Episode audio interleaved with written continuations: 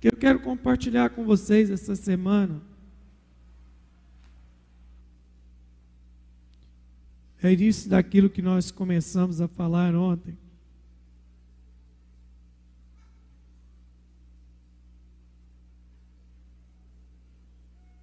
Dá uma melhorada para mim lá, Alessandro, esse microfone.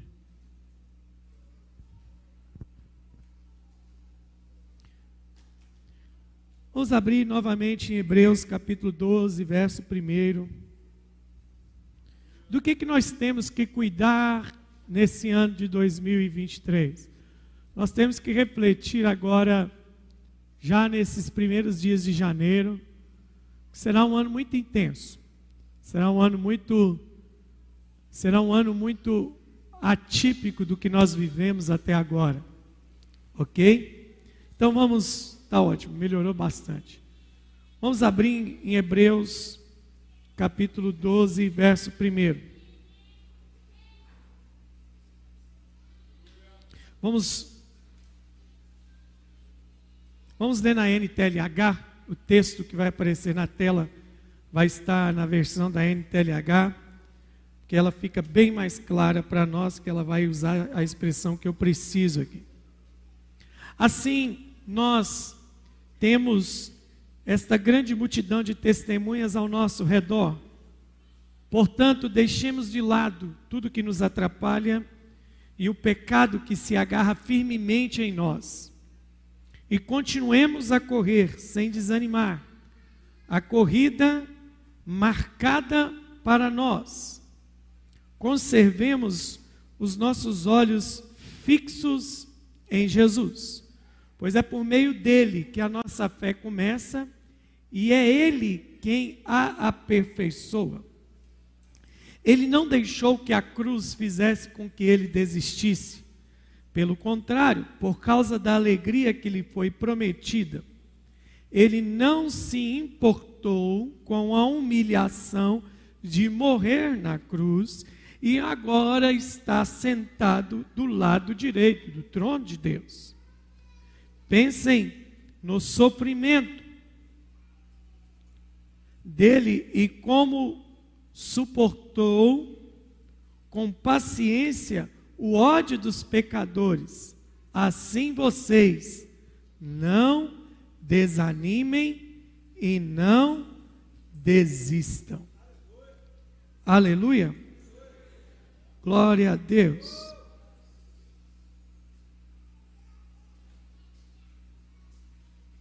A carta aos Hebreus, a carta aos Hebreus, ninguém crava com exatidão quem escreveu Hebreus. Né? Uma grande parte dos estudiosos bíblicos apontam a autoria de Hebreus a Paulo, né? Porque tem muita coisa em Hebreus que se parece com a escrita de Paulo. Já um outro grupo acha que foi Apolo, aquele que auxiliou Paulo em Coríntios. Já tem gente que acha que foi Áquila que escreveu a carta aos Hebreus. Eu, eu gosto que a carta aos Hebreus, e eu, eu preciso que você entenda isso, né? eu gosto de conversar com você é, a, a, a maneira que você pense. Né?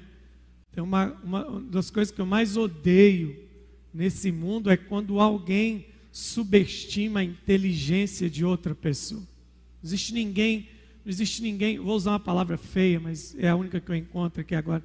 Não existe ninguém burro, não existe ninguém burro. Todos são inteligentes. Toda pessoa tem uma capacidade cognitiva para alguma coisa. Então eu gosto de conversar com a igreja, eu não gosto de pregar achando que nós somos um bando de gente habitolada. Não estou aqui pregar para passar informação. Nós estamos aqui para pregar e passar formação e revelação. Então, o que, que você precisa entender? Por que, que eu amo a carta de Hebreus? Porque a carta de Hebreus está localizada no Novo Testamento. Já foi escrita algumas décadas depois que Jesus ressuscitou. Beleza? Os hebreus, assim por dizer, já não mais são conhecidos assim, porque desde a volta da Babilônia, eles já não são reconhecidos mais como hebreus, eles são reconhecidos como judeus, porque eles são conhecidos como o povo de Judá, que volta do exílio. E por causa do que que eles são conhecidos como judeus? Por causa da religião judaica. Todos aqueles protocolos de Moisés, do tabernáculo, todos aqueles rituais do Pentateuco, até chegar o rei Davi, o rei Davi conseguiu fazer o que? Institucionalizar o serviço do templo e do sacerdócio. E aí eles são conhecidos por ser o povo de Judá como judeu. Isso é bom? É bom politicamente, mas espiritualmente não foi bom. Eu, Moisés, não sou, não sou judeu, mas eu sou um hebreu espiritual. Que a palavra hebreu é aquele que é errante, aquele que é caminhante, aquele que caminha debaixo de uma direção de Deus. Então, a, o nome da carta aos Hebreus é provocativo, é um apelo para que eles voltem a ser hebreus. É um livro que vai trabalhar muito sobre o quê?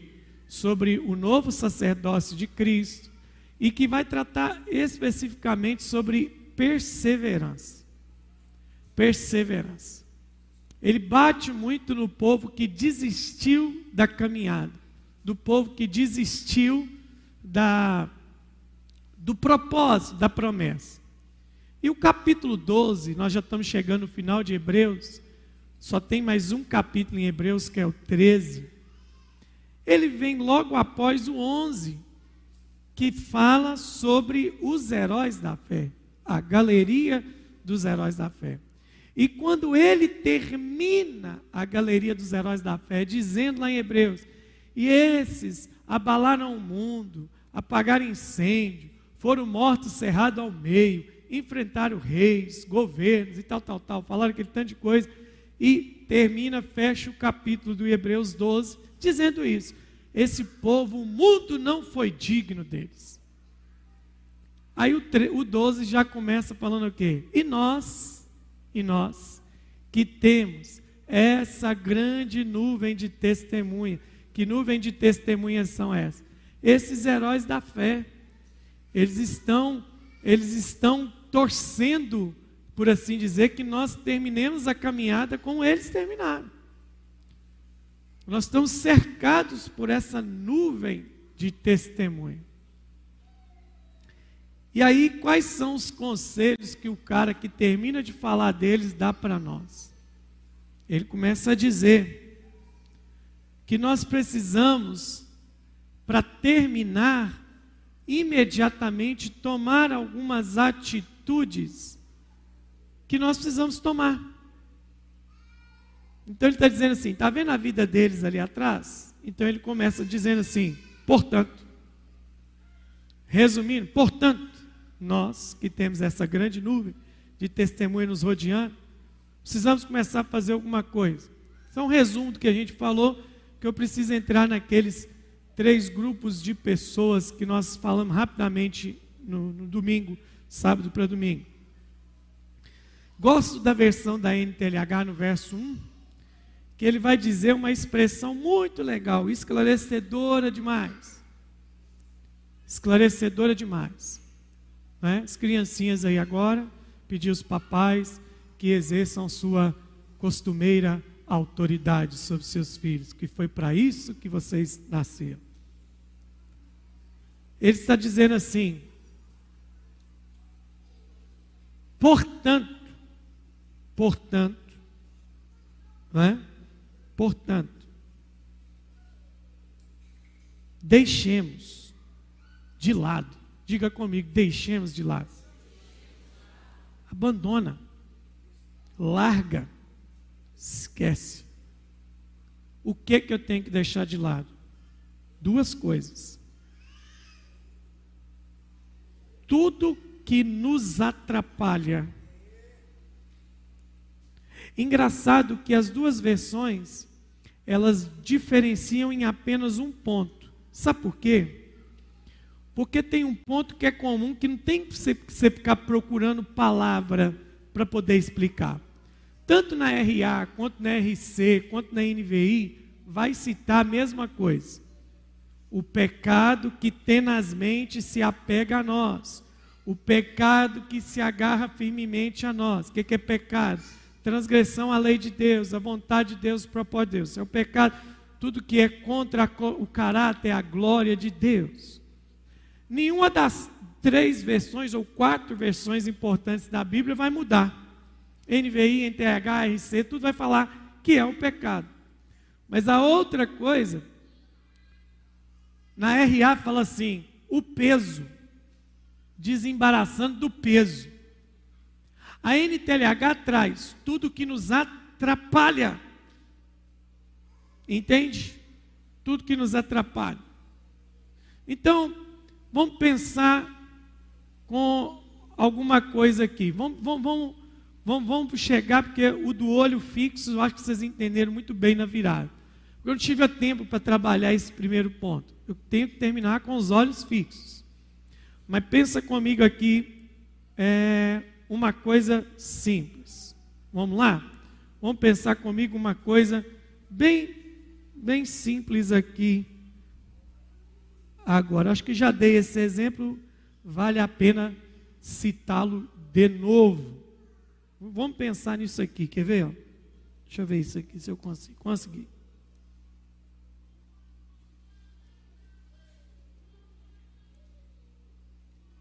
É, não estou conseguindo não. Desconecta aqui, Bruno. Aí, desconectei. Aproveita que você está aqui, fica aqui. Vem cá, X. Vamos lá. Pastor Fagner, Douglas, para quem não conhece, mais conhecido como X, nós não vamos voltar nessa história de por que ele chama X, que eu tenho que esquecer das coisas que para trás ficam. Olha para o Fagner, sem cabelo. Quantos anos você tem já hoje? 38? Tá velho, hein, bicho? 35? Também já está judiado, hein? Então olhe para mim aqui. Dá uma olhada para o porte físico dos dois. Dá uma olhada. Observaram bem? Se nós fôssemos aqui agora fazer uma corrida entre o X, entre o X e o Fagner, dar uma volta no quarteirão, quem apostaria no Fagner para chegar primeiro? Só o Celinho e a Ruth. Sem fé é impossível agradar a Deus mesmo. Então vamos lá então, pensa comigo nisso aqui. Quem apostaria no Fagner para chegar primeiro? Só a Ruth, o Celim já desistiu, apertei um pouquinho, ele já desistiu. Se eu perguntar de novo, até a pastora Ruth vai desanimar. Quem apostaria no X? Levanta a mão. Está fraco, hein? Ninguém está confiando no seu potencial. Eu quero dizer que vocês estão com a verdade. Deixa eu mudar um pouquinho o jogo. Posso mudar o jogo? Vamos mudar o jogo aqui agora? Pega essa caixa aí. Quem agora apostaria no X para chegar primeiro? Diminuiu a aposta? Vocês ainda acham que o X vai chegar primeiro na corrida, na volta do carteirão, carregando essa caixa aqui? Fala assim comigo. Ele tem tudo para ganhar. Diga comigo: perfil, porte físico, mais novo, mas só uma coisa impede. Diga comigo: o peso que o atrapalha. Você entende que não adianta você ter perfil, porte físico e condição para terminar algo se você não tiver coragem de largar o que te atrapalha. Isso está limitando ele. Se eu pedir para que ele fique segurando isso aqui durante o pregar, vai chegar uma hora ele vai falar assim: Ô pastor, eu posso soltar isso aqui, está pesado. Não é? Está pesado, porque vai ficar pesado uma coisa que você carrega há muito tempo, pesa e te atrapalha. Você entende que alguém que tinha menos condição, vai ter mais condição simplesmente porque não está carregando algo que alguém que tem condição de vencer a carreira está carregando? Então é exatamente isso que o escritor de Hebreus está dizendo. Você quer terminar? Você só vai conseguir se você tiver coragem de se soltar de coisas que te atrapalham. Deu para ilustrar direitinho? Obrigado. Pode colocar ali.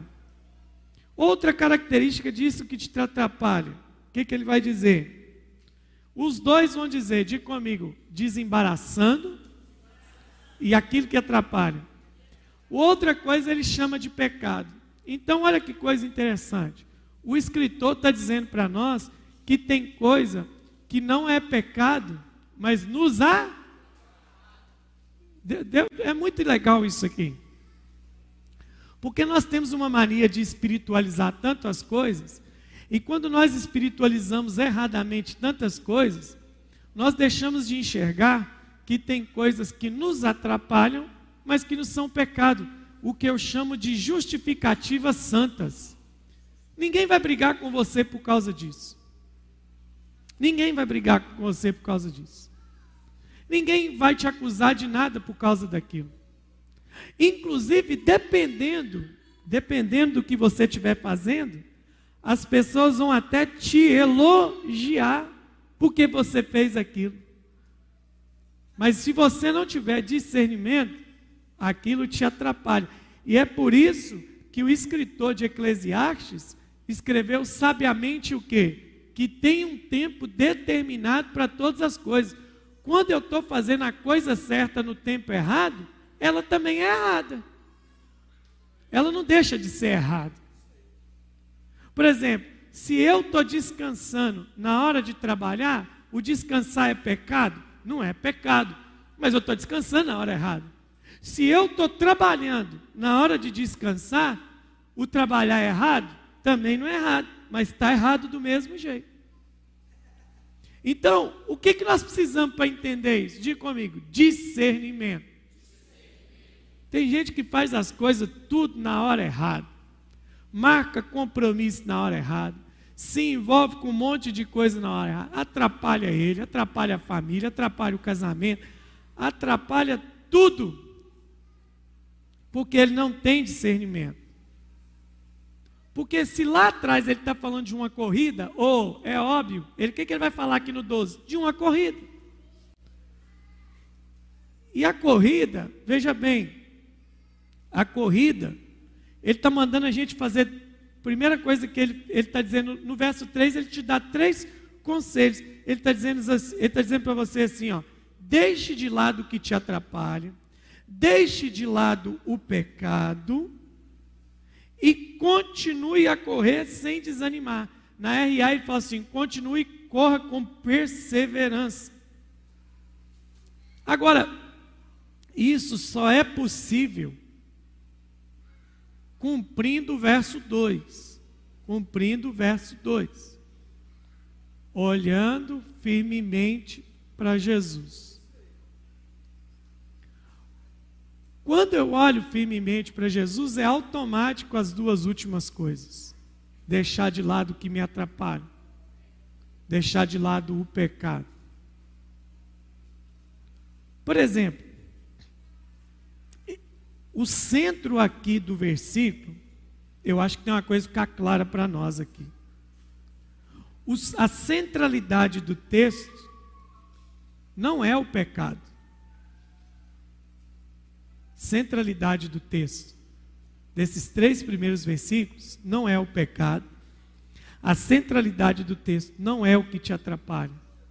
A centralidade dos três primeiros versículos, que é a introdução do assunto que ele vai desenvolver no 12, é a corrida. É a corrida. Ele está te mostrando primeiro, ele te mostra o contexto geral, que é a corrida e depois ele vai te dizer quais são os conselhos que ele está te dando para essa corrida. Primeiro, ele está dizendo: deixa de lado o que te atrapalha. Segundo, deixa de lado o pecado. Corre com perseverança. O que é correr com perseverança? Aconteça o que acontecer, continue. Mas isso só é possível quando ele te dá o conselho central, olhando firmemente para Jesus. Eu gosto também das outras versões que diz assim: com os olhos fixos em Jesus. Tudo que você vai desenvolver com excelência na sua vida, você precisa de atenção fixa.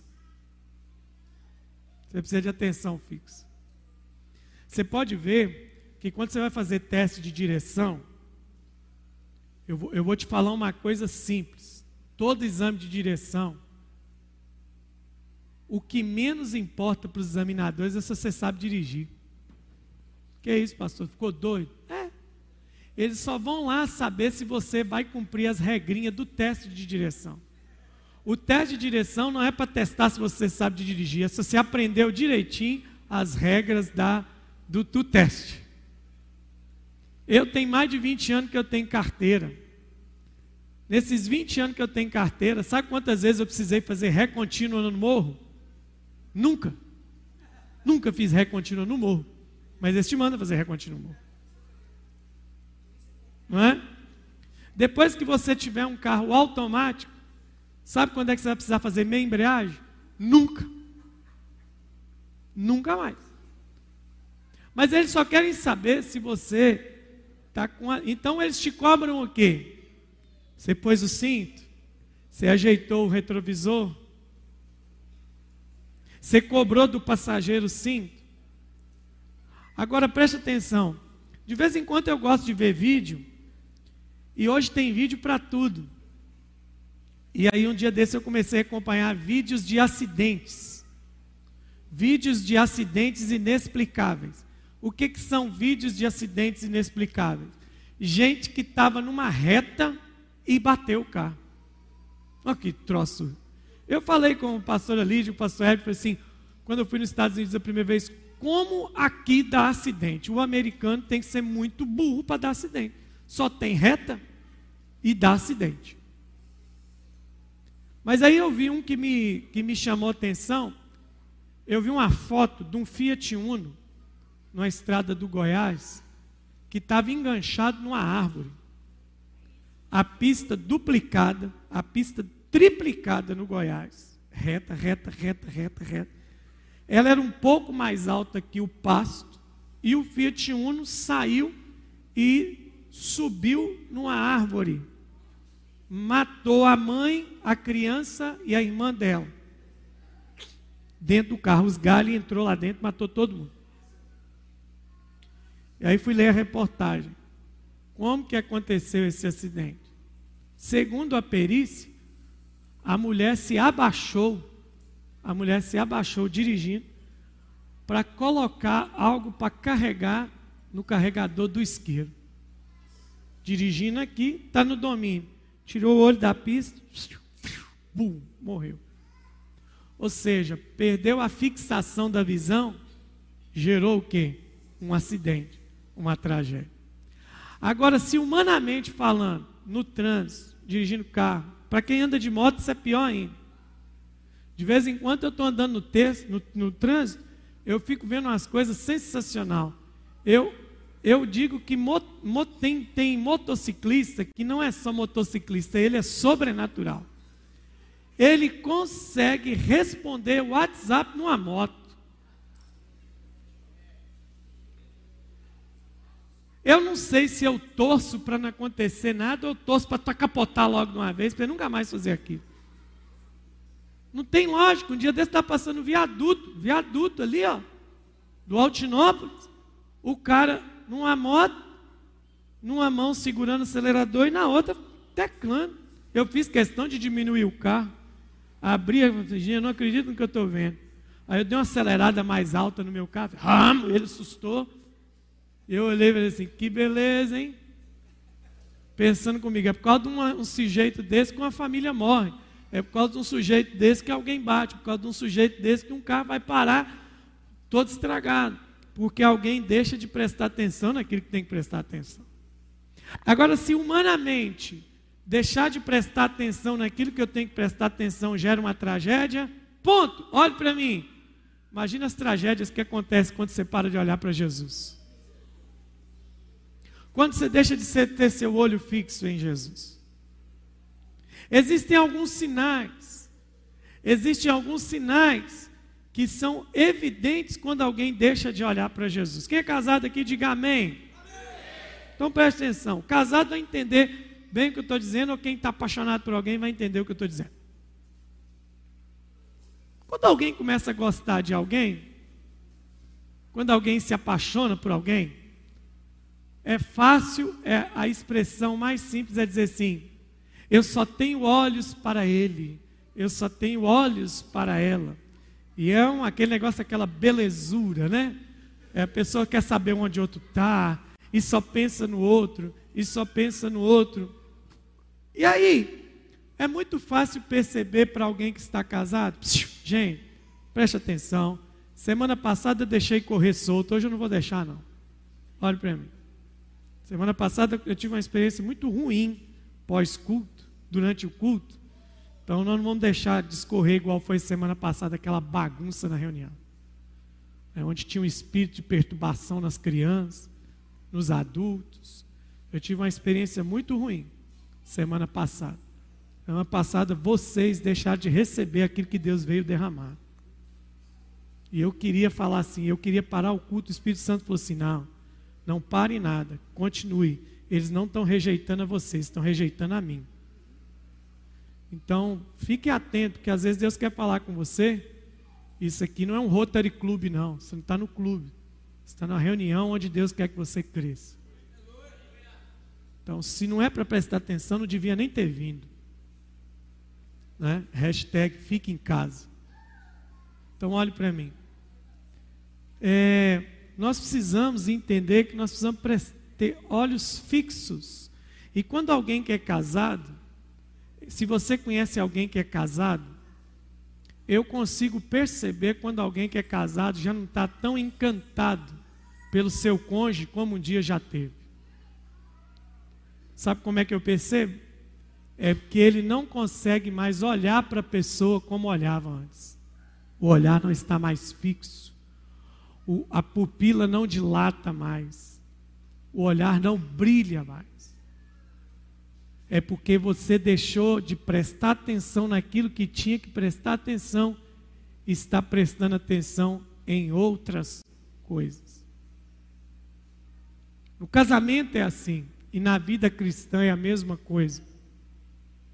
Na vida cristã, eu acho que depois desses tantos anos de ministério que eu já tenho, são poucos em vista de tantos homens que eu conheço, mas já são muitos que a gente começou nisso já com pouca idade, eu consigo claramente já olhar para alguém e ver no olho dela se ela realmente está ou não envolvida com Jesus. E é notório. É notório, fica claro e evidente. E sabe qual que é a pior coisa? A pessoa que deixou de olhar fixamente para Jesus, um dos primeiros sintomas um dos primeiros sintomas de que ela não está mais olhando fixamente para Jesus é que ela não aceita você falar isso com ela. Ela vai dizer que é a sua imaginação, é coisa da sua cabeça. Você está com religiosidade. Então hoje eu quero bater nessa tecla do olhar fixo para Jesus. Lembra do exercício que eu fiz com o Valdir lá na virada do ano? Eu falei, Valdir, olha para mim e vem até a mim. Valdir veio certinho, em linha reta até a mim, sem titubear. Depois, no outro momento, eu falei assim: Valdir, olha para os irmãos. Valdir, olha para os irmãos. E o Valdir, olhando para os irmãos, não conseguiu ir até mim fielmente. Ele não andou mais em retidão. Então, como é que eu consigo andar em retidão? Quando eu estou com os olhos fixos em Jesus. O que, que é retidão? Tem gente que acha que é difícil andar em retidão. Andar em retidão é você ter um olhar fixo. Sempre quando eu ia jogar bola, tem um alongamento que todo peladeiro gosta de fazer. Ele acha que é o correto, né? Ele pega a coxa e puxa aqui. É normal você ir numa quadra no campo de futebol, você vê o cara pegando a coxa e ficando assim. Por que, que o cara não consegue? É um dia alguém me deu um, um, um conselho. Fala como é que você consegue ficar equilibrado puxando a coxa? Como? Olha para um lugar fixo. Depois que você fixou seu olhar, você pode pegar sua perna e puxar. Você não vai mancar. Então a questão do equilíbrio é ter o olhar fixo. A questão de, de, de, de a questão de, de, de acertar o alvo é olhar fixo. E esse cara está dizendo para nós, seja Acla, seja, seja Apolo, seja Paulo, ele está dizendo assim: você só consegue deixar de lado, você só consegue deixar de lado o que te atrapalha e o pecado que se agarra a você tenazmente, se os seus olhos estiverem em Jesus. Porque, primeira coisa que eu disse para você, quem está com os olhos longe de Jesus, primeira coisa, ele não aceita que alguém diga a ele que ele não está olhando para Jesus. Ele não aceita isso. E aí cada um vai reagir de uma forma.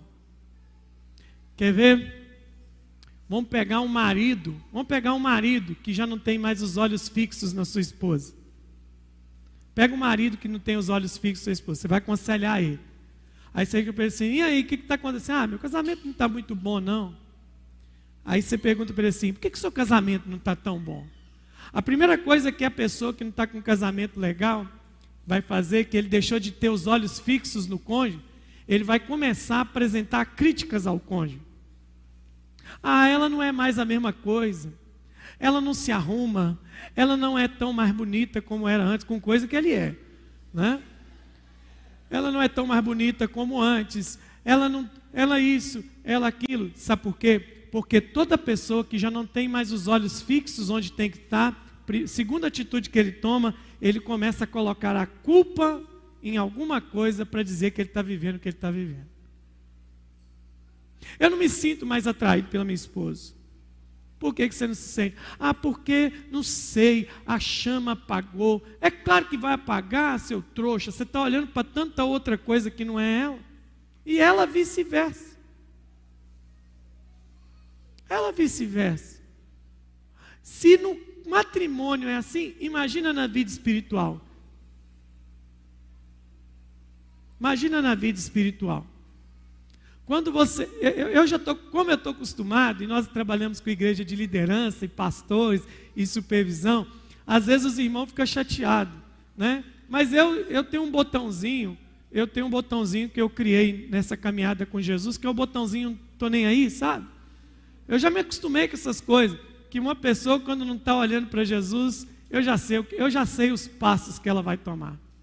Sabe qual que é os passos que ela vai tomar? Vou te dar um conselho. Quer o conselho? Quer aproveitar que é de graça? O dia que o seu olho já não estiver mais em Jesus, você não vai querer a comunhão de ninguém. Você não vai querer a proximidade de ninguém. Você não vai querer a companhia de ninguém. E em quarto lugar, você vai começar a falar mal da igreja, do grupo e das pessoas que tanto despejaram amor na sua vida. Você vai estar no último nível da deslealdade, que é a deslealdade às claras. Falta só o último passo, que é a morte evidente. Mas quem está com os olhos longe de Jesus também está me ouvindo agora e não vai aceitar isso que eu estou falando, porque Satanás já congelou seu coração. Quem deixa de olhar para Jesus fixamente, ele vai começar. É um marido que no altar disse que amava aquela mulher, vai ser a mesma boca que vai dizer que odeia aquela mulher. É a mulher que no altar que disse que aquele homem era o amor da vida dela, a mesma boca vai dizer que aquele homem não presta. Por quê? Porque é uma questão de desfixar o olhar. O olhar não brilha mais. E o dia que você e eu perdemos o olhar apaixonado por Jesus, nós não vamos conseguir terminar a carreira.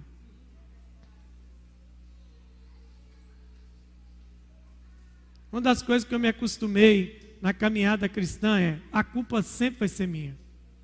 Eu aprendi isso na caminhada a culpa sempre vai ser minha. Vou pegar o Álvaro aqui, que o Álvaro eu posso usar ele como exemplo, está caminhando com Jesus mais de 30 anos, 40 anos caminhando com Jesus, em calma. Né? Olha, tem cabelos brancos, casa de paz, emagrecida, graças a Deus, né? Se eu, comece, eu conheço o Álvaro, e qualquer coisa que o Álvaro comece a fazer que ele fique mais frio, eu vou perceber. Mas eu aprendi que a culpa vai ser minha ou sua, X do, do início, qualquer um.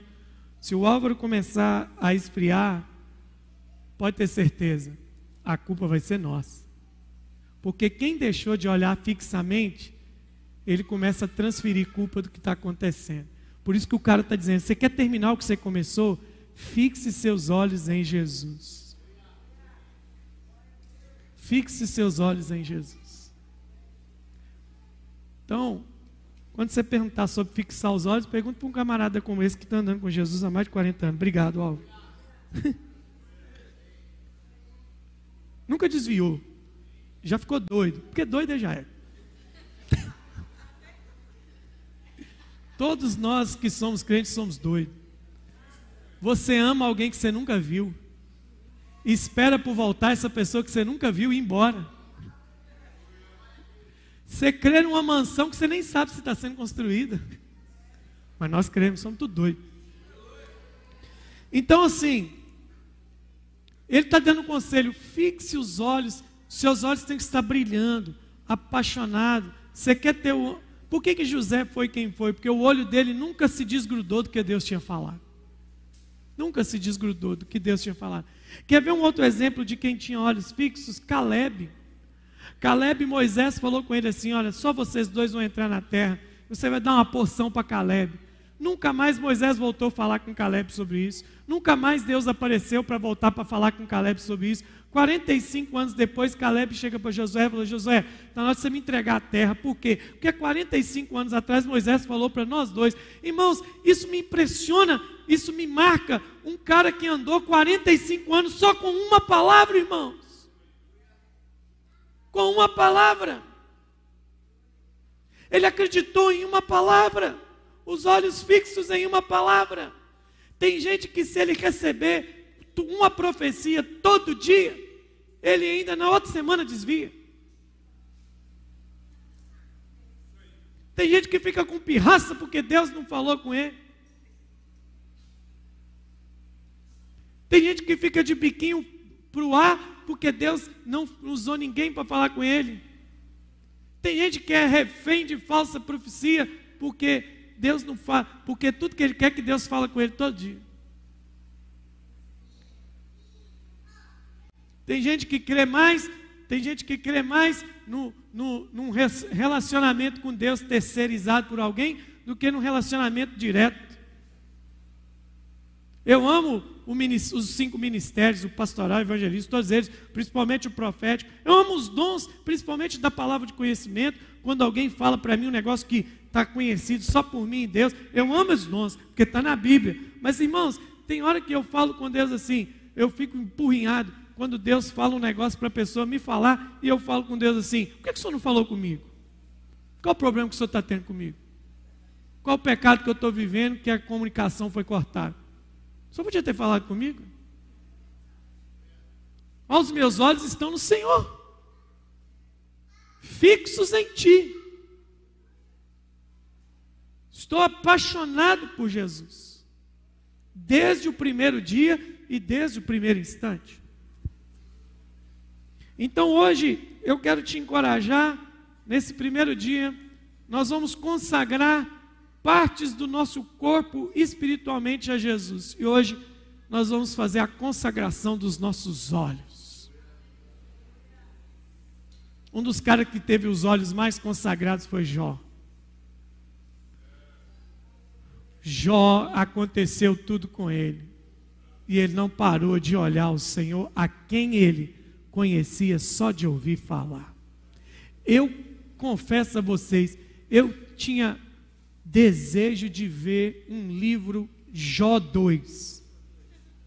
Porque se só de ouvir falar o cara foi daquele jeito, imagina depois de ter ouvido ele falar pessoalmente. Imagina como foi o nível de vida de Jó, o nível de revelação, o nível de profundidade.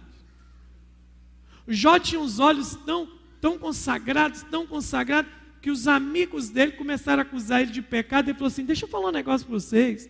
Eu fiz um acordo, eu fiz uma aliança com os meus olhos para não olhar para nenhuma virgem. Ele falou, falou assim: Eu nunca olhei para mulher nenhuma. E vocês vêm me encher a paciência, é a versão minha, né? Estão me enchendo a minha paciência. Agora é bonito demais Jó 38, né? Quando Deus aparece para conversar com ele. Sabe o que é legal, gente? Até Jó 38 eram diálogos, amigos e Jó. Quando chega no 38, vira um monólogo. O cara está tão espasmado com Deus falando que ele não tem coragem de falar nada. A única frase é coisa grandiosa demais eu falei. Só isso, é a única coisa que ele tem para falar. Porque quando estamos diante de Deus, nossos argumentos acabam.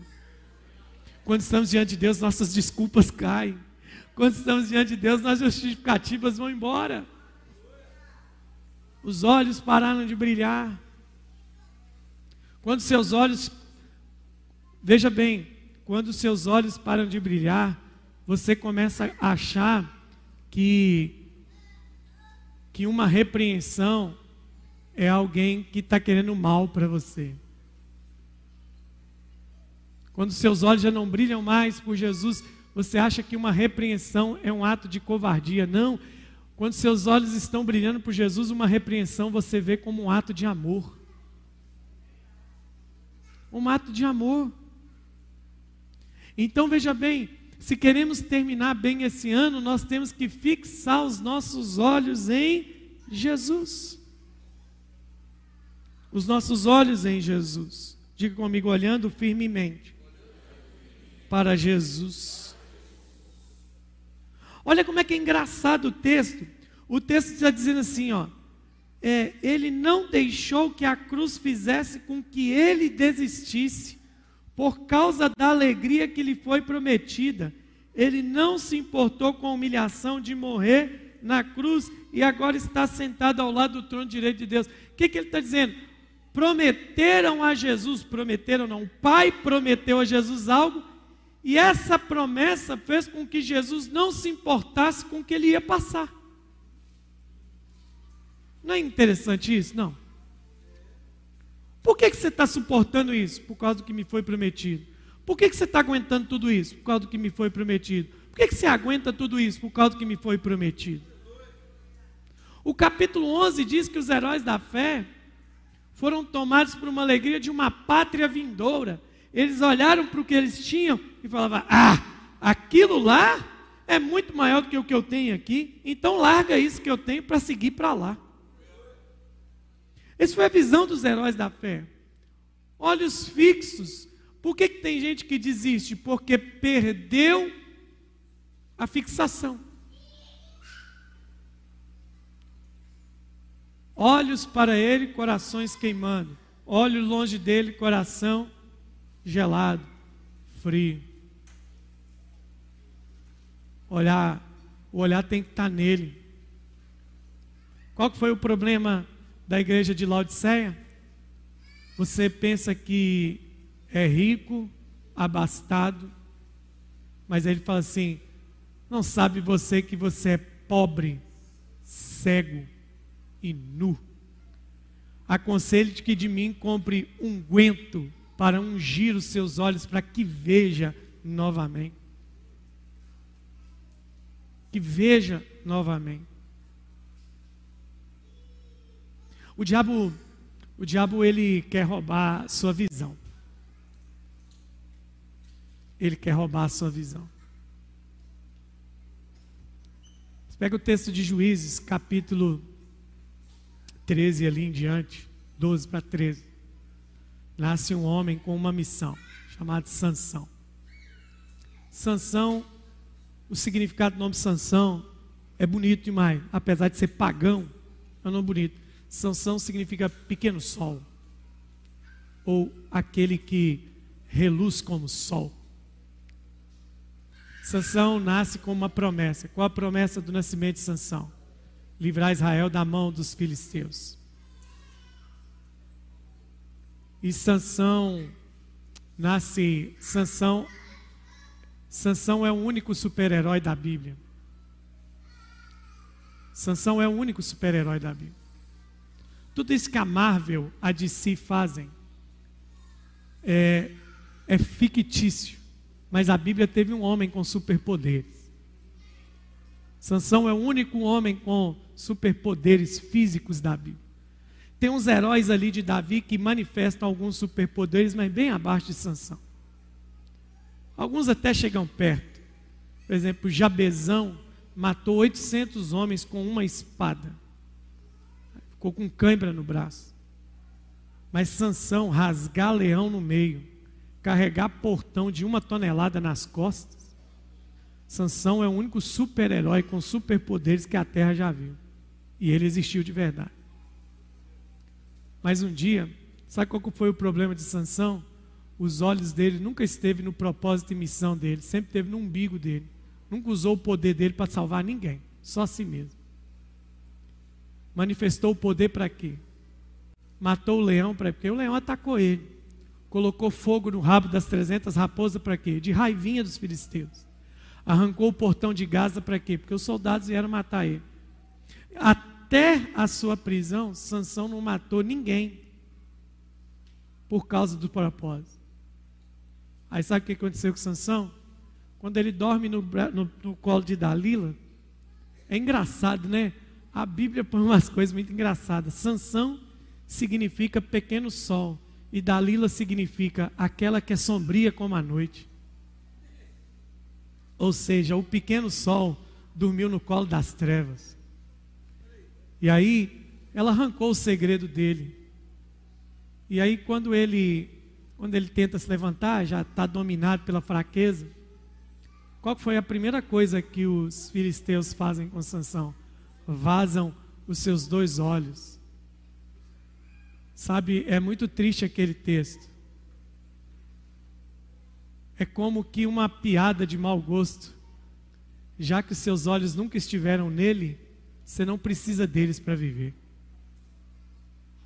E o Sansão, quando ele recupera as forças, mais uma vez, egoisticamente, ele não pega as duas colunas e fala assim: Senhor, me dê força para que pelo menos eu morra, eu morra tentando fazer o que eu nasci para fazer. Ele não falou isso, ele falou assim: me dê força mais uma vez, só para me vingar dos filisteus pelos meus dois olhos. Sansão nasce egoísta e morre egoísta. Apesar de que, pelo menos morrendo, ele cumpriu parte do seu propósito. Mas por que, que Sansão chega nesse fim tão triste? Porque ele deixou de olhar. Olhos fixos. Eu me lembro uma vez que eu encontrei com algum missionário que vocês conhecem, conhece ele de Brasília, conhece aqui de Valadares, conhece de conferência. Eu tive duas oportunidades de estar com ele assim pessoalmente, outras vezes o encontro foi impessoal. Mas um grande homem de Deus que esse século teve e tem é um missionário norte-americano chamado Dan. Ele veio para o Brasil há muitos anos atrás. Quem, inclusive quem trouxe ele para o Brasil foi a Casa da Benção. O apóstolo Doriel trouxe ele as primeiras vezes. Duque é um avivalista por natureza, apaixonado pela glória de Deus. Eu acho que ele já tem mais de 80 anos. Eu, eu, eu já vi testemunho de pastor que foi na casa dele que acompanhou o Danduque orando por seis horas seguidas, orando e chorando e gemendo diante da glória de Deus. E eu tive duas oportunidades pessoais de ministrar com esse pastor, fazendo a parte da música. Uma vez que eu fui ministrar música, ele me chamou para orar com ele, eu estava orando com ele, ele começou a rir perto de mim. Ele ria, e ele chamou o intérprete, né, para conversar comigo, e ele começou a profetizar para mim naquele dia.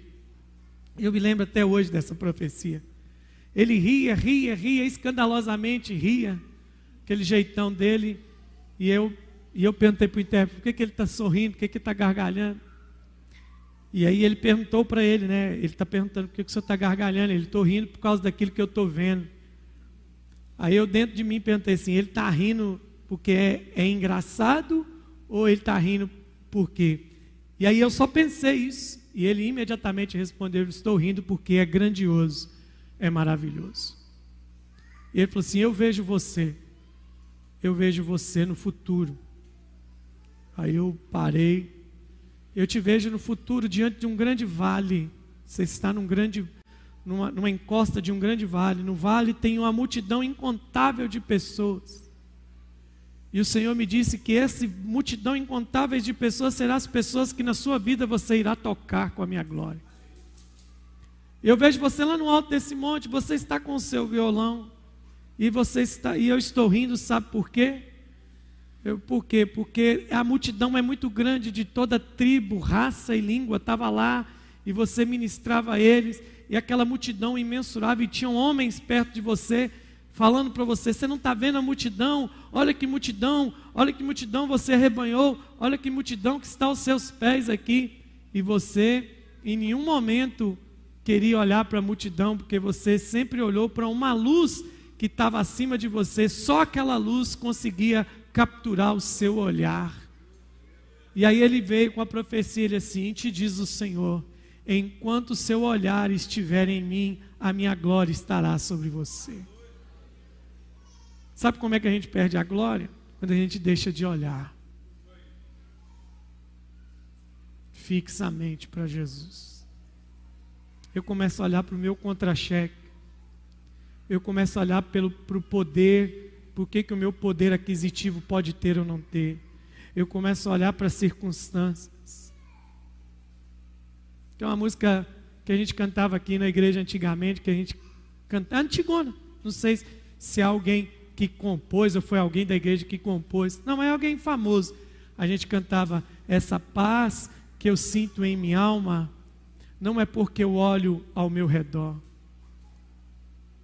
não olho as circunstâncias, não, não, não, só olho seu amor, seu grande amor, não me guio por vistas, olhe para Ele. Eu acho que hoje nós temos que ter uma noite de consagrar os nossos olhos a Jesus. Os nossos olhos a Jesus. O livro de Cantares, naqueles poemas de Salomão para Sulamita, existe um momento que ele fala sobre o olhar dela. Sobre o olhar dela. No último mês de novembro até dezembro, os olhos do Brasil estiveram sobre o que? Sobre a Copa do Mundo. Muita gente depositou a esperança da sua alegria no êxito dos jogadores da seleção brasileira. E mais uma vez, pelos últimos 20 anos, saímos decepcionados. Porque a gente está olhando para a coisa errada. Ontem, Ontem nós tivemos a posse do novo presidente da nação. Não sei se você gosta dele, se você não gosta dele. Se você gosta dele ou não gosta dele, ele será seu presidente pelos próximos quatro anos. E os olhos do Brasil estavam para o, o Lula e toda a sua equipe. E os olhos do Brasil estão, alguns, alguns olharam, nós tivemos três olhares ontem sobre o Brasil Alguns olhares olharam para a rampa com desespero: que será de nós? Outros olhares para aquela rampa foram os olhares da vingança. Passamos quatro anos tendo que engolir a extrema direita, agora eles vão ter que nos engolir. Olhar da vingança. E para mim, o terceiro olhar é o olhar mais perigoso é o olhar avarento daqueles que vão usar a nação para fazer o que querem. Esse é o mais perigoso. É o olhar daqueles que não estão olhando a nação para um governo, estão olhando para uma oportunidade de fazer o que querem. Mas nenhum desses três olhares me dá medo. Porque acima desses olhares tem um que está acima deles. E que o texto diz: Se eu subir aí no céu, o Senhor me vê. Se eu descer ao abismo, o Senhor me vê. Sabe onde é que estão tá os meus olhos exatamente agora, irmãos? Paulo fala assim: Nós somos peregrinos em terra estranha. Paulo diz assim que somos embaixadores de Cristo aqui na terra. E esse texto me veio numa conversa com o apóstolo Jair, ele ministrando ao meu coração. Ele diz: Moisés, eu estou muito tranquilo. Eu falei: Por que, apóstolo? Porque somos embaixadores. Eu falei: Por que, que o senhor quer dizer com isso? Uma embaixada em qualquer lugar que ela esteja estabelecida. Por exemplo, a embaixada do Brasil pode estar lá na África, com a África passando fome, com a África em guerra. Quem sustenta a embaixada do Brasil não é a, o lugar onde ele está, é o lugar que o enviou. E ele falou assim: Nós não estamos aqui nesta terra enviados pela terra, nós somos embaixadores do céu. Quem cuida de nós é o céu, quem sustenta a gente é o céu, quem protege a gente é o céu, quem cuida de nós é a nossa nação. Meus olhos estão lá. Os olhos, onde é que estão seus olhos? O que, que faz seus olhos brilhar hoje? Conservando fixamente seus olhos em Jesus. E ele termina dizendo que nós temos que correr a carreira que nos foi proposta. Só tem um jeito de terminar essa carreira. Ele nos propôs uma carreira de correr. De correr. Ele nos propôs essa carreira.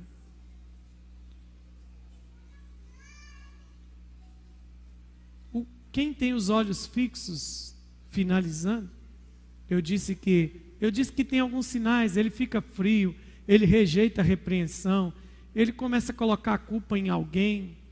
Está tudo errado, isso é tudo, isso é tudo sinal de que os olhos estão em outro lugar. Mas e quem tem a visão correta? Quem tem a visão correta, ele chega a um nível de suportar o que for por causa daquilo que ele está vendo. Atos 6 vai dizer que o primeiro homem da fé da primeira igreja primitiva, da igreja primitiva, o primeiro mártir da fé se chama Estevão. Estevão foi preso porque estava pregando o evangelho, dizendo que Jesus ressuscitou. Então, eles pegam Estevão para um julgamento, saem com ele para fora, para o lugar do apedrejamento. E quando já estão apedrejando Estevão, quando estão apedrejando Estevão, ele solta essa: Eis que vejo os céus abertos e o filho do homem em pé à direita de Deus. Eu queria que você tentasse me explicar isso. Fazer uma brincadeira com você aqui agora. Se eu pedir para a Letícia ficar só olhando para o X e começar a puxar o cabelo dela forte, eu duvido que ela vai continuar conseguindo olhar para o X. Ela vai falar, ai pastor, para de puxar meu cabelo, eu quero olhar para meu marido. Como é que você consegue me explicar alguém tomando pedrada conseguir ver o céu aberto? É porque a glória que a ele foi revelada foi maior do que a dor que ele estava sentindo. Os olhos fixos. Estou olhando para ele. O que está acontecendo? Está acontecendo um monte de coisa aqui. Um monte de coisa aqui. Bolsa caiu, combustível aumentou, crise, crise. Você não está sentindo nada disso? Não, eu estou porque eu estou vivendo no meio disso. Mas como é que você consegue se manter dessa forma? É para quem eu estou olhando. Você está olhando para quem? 2023 só será o ano de acrescentar se eu definir em que, que os meus olhos estarão fixos. O olho, quando não está fixo, a gente vai fazer bobagem. A gente vai fazer bobagem. Entende? Vai fazer, e não adianta você espernear. Deixa eu falar uma coisa para você. Pode ser que alguém da igreja estranhe você espernear. Eu não estranho. Isso tudo é sinal de alguém que deixou de olhar para Jesus. Quando você olha para Jesus, você deixa de ser pirracento, deixa de ser transferidor de culpa. Eu não sei se você seguiu o meu conselho e achou no YouTube o vídeo magnífico. É o Paulo. Quem está lá na mídia lá? Quem está aí na mídia?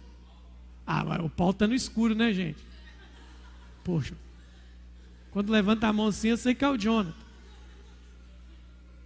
Ô Paulo, se você achar aí para a gente finalizar, Tenta achar um, aquelas imagens daquela música do Paulo César Baruch, Jardim da Inocência, que está com produção de filme do Adão fora do jardim. Tenta achar aí para nós. Hein? Eu não te pedi isso, mas produz aí para nós. Se ele conseguir só um trecho, eu vou passar para a gente encerrar hoje. É fantástico. Fantástico. Sabe? que, que aconteceu com a Eva? Vamos reproduzir a Eva para a gente finalizar. Isso aqui é o fruto que Deus falou que não era para comer, ao extintor. Eva passou aqui um dia, olhou. Passou outro dia, olhou. Passou outro dia, olhou. Até que um dia, mais do que olhar, ela se deteve diante daquilo e aí aparece uma serpente conversando. Preste atenção. Uma serpente conversando, até onde a gente sabe, biblicamente, biologicamente, Deus não criou nenhum animal com capacidade cognitiva de fala. Então veja bem, quando você deixa de olhar para quem você tem que olhar, as anormalidades passam a ser normalidades para você. Você começa a conversar com o serpente e aceitar isso como se nada disso fosse anormal. Deu para me entender o que eu falei? Quando você deixa de olhar para Jesus, você começa a chamar pecado de tropeço. Quando você deixa de olhar para Jesus, você chama pecado de equívoco. Quando você deixa de olhar para Jesus, você deixa, chama pecado de traço genético de, que te acompanha. Quando você deixa de olhar para Jesus, maldizer o Espírito Santo é normal. Quando você deixa de olhar para Jesus, dizer que não crê em certas coisas mais, é uma evolução filosófica. Eu não creio em certas coisas mais. Sabe o que é isso? Você deixou de olhar para Jesus. Aí ela parou diante do fruto e os olhos dela. O texto está lá. O texto vai dizer assim: e ela parou diante do fruto porque ele era o que? Aprazível aos olhos. Aprazível aos olhos. E o que, que aconteceu?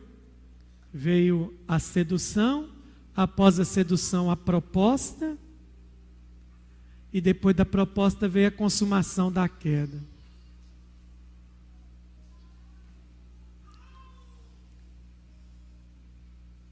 O que eu estou te falando agora, você não vai acreditar na intensidade que eu queria que você acreditasse, porque nós só vamos viver isso no futuro. Adão e Eva, irmãos, a vida de Adão e Eva pós-jardim, na minha opinião, foi a vida mais frustrada de alguém nessa terra. E eles viveram bem, 900 e tantos anos. Porque imagina você viver o resto da sua vida procurando suprir a ausência da glória pessoal de Deus com você. Nunca mais estiveram. Por quê? Porque desviaram o olhar. Eu e você não temos noção, porque nós ainda viveremos isso. Nós olharemos na face daquele que primeiro nos amou. Eu espero esse momento. Se sem olhar integralmente eu já fico arrepiado, se, irmão, quando canta algumas músicas, igual que está cantando hoje, Precioso Jesus, posso ouvir seus passos, eu estou cantando isso tudo pela fé, eu já tremo todo, imagina o dia que eu estiver diante dele. Uma gota da glória já te deixa sem sentido, imagina o dia que a glória toda for revelada a você. A glória de Deus é tão forte, tão forte, tão forte, que esse corpo aí não aguenta, você vai ter que receber um glorificado. Eu não sei você, mas eu fico tentando ver minha cara de abobado olhando para Jesus. Mas até lá eu continuo olhando para Ele pela fé, mantendo os olhos fixos. Aleluia. Vamos consagrar nossos olhos. Amanhã, deu, você não deu nem tempo de eu entrar aqui nas três classes de pessoas, amanhã a gente entra de novo. Eu falei muito hoje. É, amanhã a gente repassa elas. Amanhã nós vamos consagrar outra coisa na nossa vida. Hoje é os nossos olhos. Diga comigo, a minha vida é guiada pela minha visão. Se os seus olhos forem bons, todo o teu corpo terá luz. Se os seus olhos forem maus, todo o teu corpo estará em trevas. Eu, eu aprendi uma coisa na minha vida: toda vez que eu percebi que eu estou em trevas, eu não fico cozinhando ninguém. Eu não fico cozinhando ninguém. Eu vou lá e eu vou lá e refaço o que eu tenho que refazer.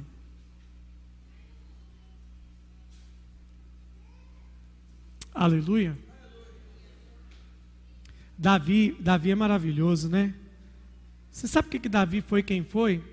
Que o dia que o profeta precisou repreender ele, ele não virou para Natan e falou assim: Ô, ô Natan, tudo bem, eu, eu caí lá com a Batseba, mas rapaz, você não tem noção que, que aquela mulher também foi fazer tomando banho na minha frente? Ele, no capítulo 11 e 12 de, de 2 Samuel, diz assim: Eu pequei contra o Senhor. Ele vai lá e começa a escrever o Salmo 51. Não começa a transferir culpa, não começa a fazer nada. Porque ele queria ter os olhos do Senhor. Ele fala assim: Contra ti pequei, somente contra ti fiz o que era mal. Renova em mim. Ele diz assim: é, Traz de novo os cânticos de salvação. Porque perdeu a inspiração. Ele sentiu um vazio. Ele sentiu que ele nunca mais ia conseguir escrever um salmo sem quem era a fonte do salmo. O vídeo está aí, né? Apaga a luz aí, para a gente dar uma olhada. Depois a gente canta uma canção. Essa música tem que ser a música que você vai cantar com sua alma aí hoje. Põe aí para nós aí, Paulo. Tem áudio, né? Põe com áudio aí para nós.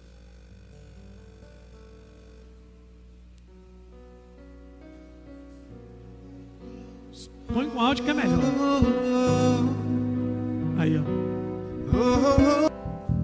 Coloque sua mão no seu coração, só para esses minutos. A gente que encerrar.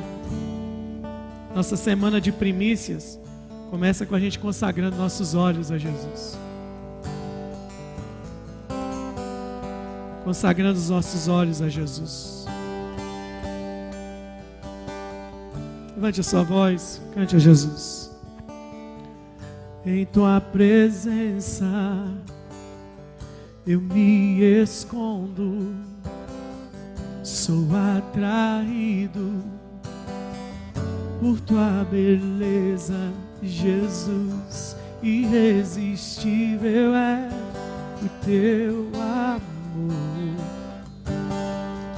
incomparável é tua presença, Jesus quando os meus olhos se encontram com os teus olhos, recebo teu amor, óleo de alegria.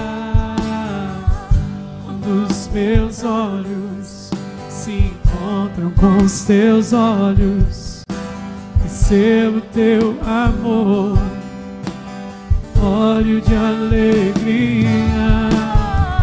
Quando os meus olhos se encontram com os teus olhos, recebo teu amor, óleo de alegria, derramei em mim o teu amor, amei em mim teu óleo de alegria derrama em mim o teu amor. Derrama em mim teu óleo de alegria em tua presença. Cante, eu me escondo, sou atraído por tua beleza, Jesus. Irresistível é teu amor, incomparável é tua presença, Jesus. Os meus olhos se encontram com os teus olhos, recebo teu amor.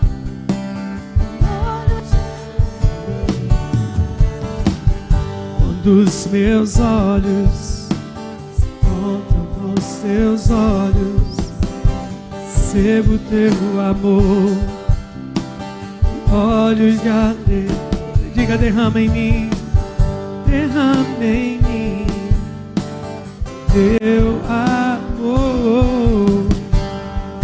derrama em mim, olhos de alegria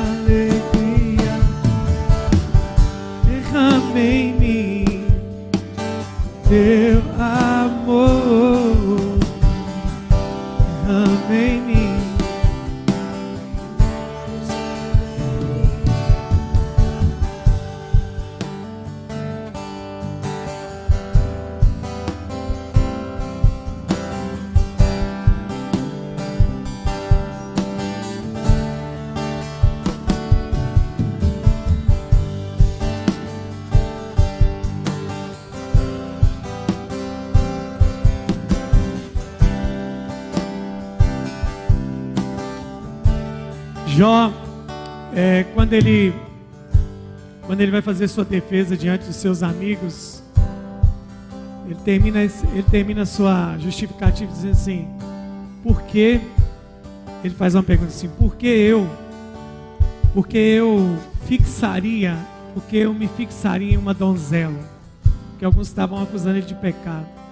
Mas antes de falar isso, ele fala uma palavra que eu gostaria que você, se quisesse, falasse aqui hoje diante de Deus.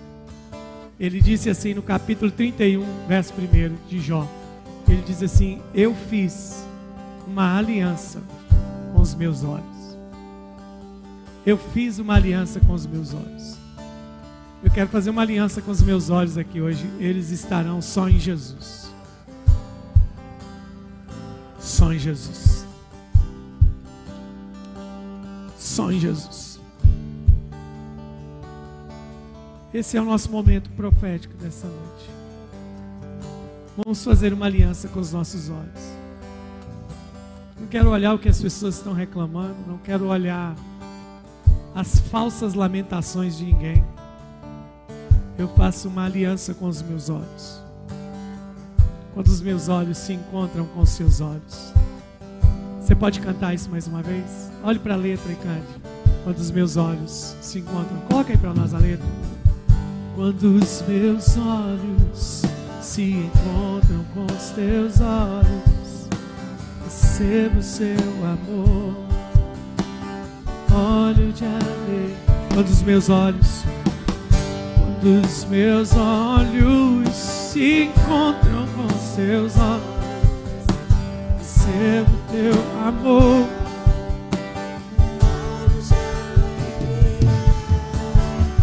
Quando os meus olhos se encontram com seus olhos. Levante as suas mãos para os céus declare. declare. Ah, olhe para o Senhor. Declare. Volto os meus olhos.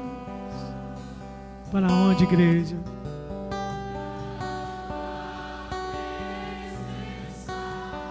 Deixo tua glória.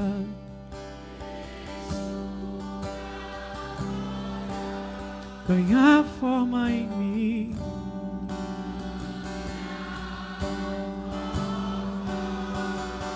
Ei, volto os meus olhos.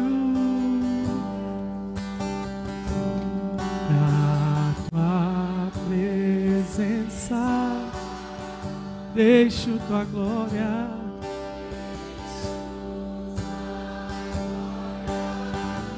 Ganhar forma em mim.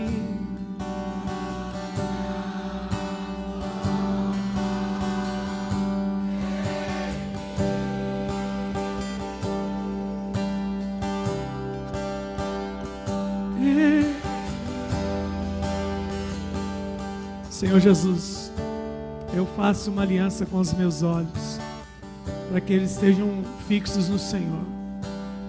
Essa primeira noite dessa semana, onde nós ofereceremos os primeiros dias do ano ao Senhor, todas as noites aqui no prédio, consagramos a Ti os nossos olhos, para que amanhã nós possamos, com a visão alinhada, entender tudo aquilo que vamos santificar ao Senhor nesse tempo.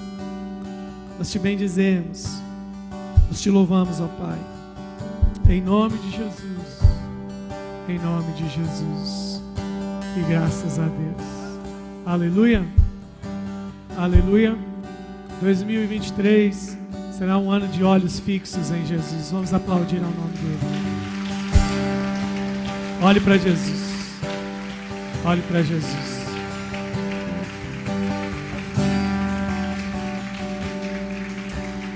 Só um instante, nós temos a intenção de irmos para a convenção anual em Santos esse mês, é no final desse mês.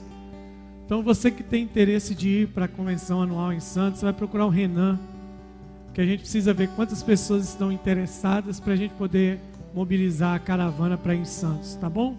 Procura o Renan já aqui hoje no final do culto. Começa a passar seu nome para ele, para o WhatsApp dele, para a gente poder levantar as pessoas que vão, tá bom? Amanhã, às 20 horas, a gente começa. Eu aguardo todos vocês aqui em nome de Jesus. Amém.